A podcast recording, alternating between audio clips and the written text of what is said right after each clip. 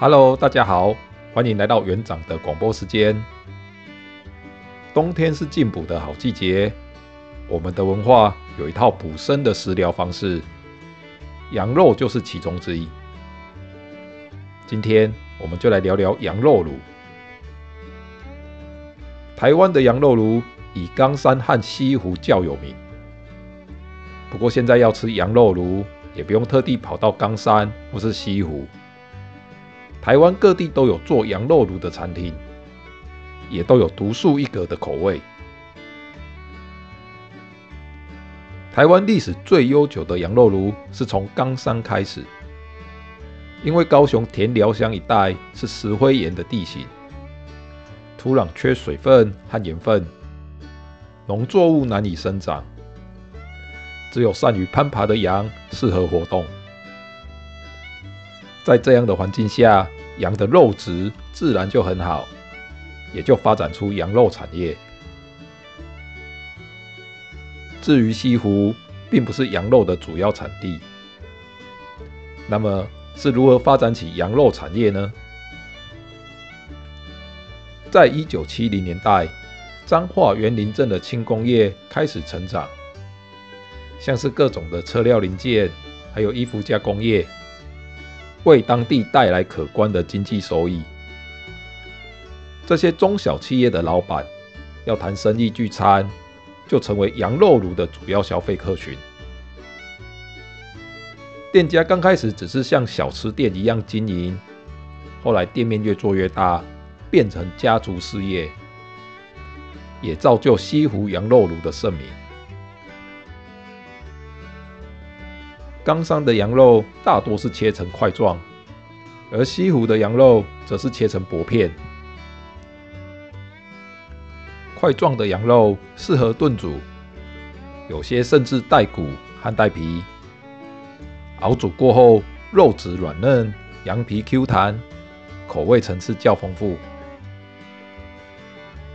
薄片的羊肉则不能炖煮太久，煮太久肉质会变老。变硬，所以适合用涮的。涮的羊肉能够品尝到肉质的清甜，但是口感层次变化比较少。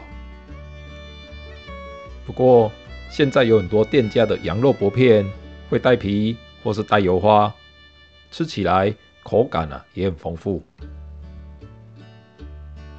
台湾羊肉卤的口味啊非常多种。并非像酸菜白肉锅比较单纯。羊肉卤的口味大致上可以分为清炖和红烧，有分加中药和没有加中药。而中药的调配每家都不一样，有些中药较强烈，有些较清香。没有用中药的羊肉炉会用姜丝和羊骨。熬煮成高汤，和中药相比，汤头较清甜，比较不燥热，适合夏天品尝。有些会用蒜头或是萝卜，吃起来有蔬菜的甘甜。有些则是做成麻辣、烧酒、麻油，所以羊肉炉的口味组合起来啊，变化多端。羊肉有股骚味，羊骚味主要是因为肉中含有中短链的支链脂肪酸，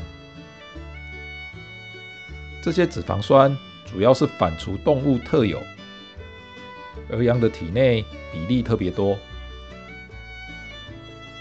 因为反刍动物的胃有特殊的微生物帮助消化，所以才会产生这些特殊的脂肪酸。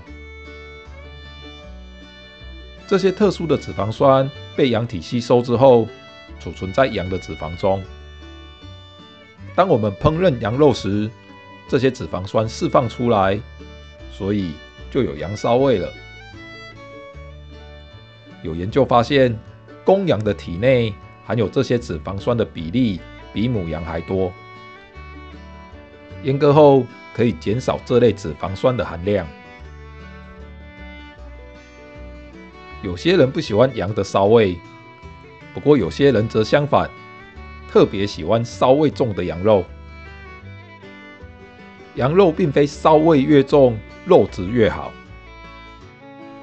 骚味的大小和羊的年龄、性别以及生长环境有关。普遍上来说，老的公羊骚味较重。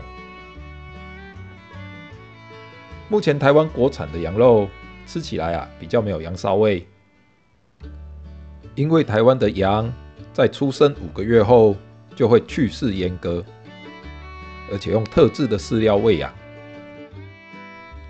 和国外属于放牧没有去世的羊肉相比，自然就没有羊骚味喽。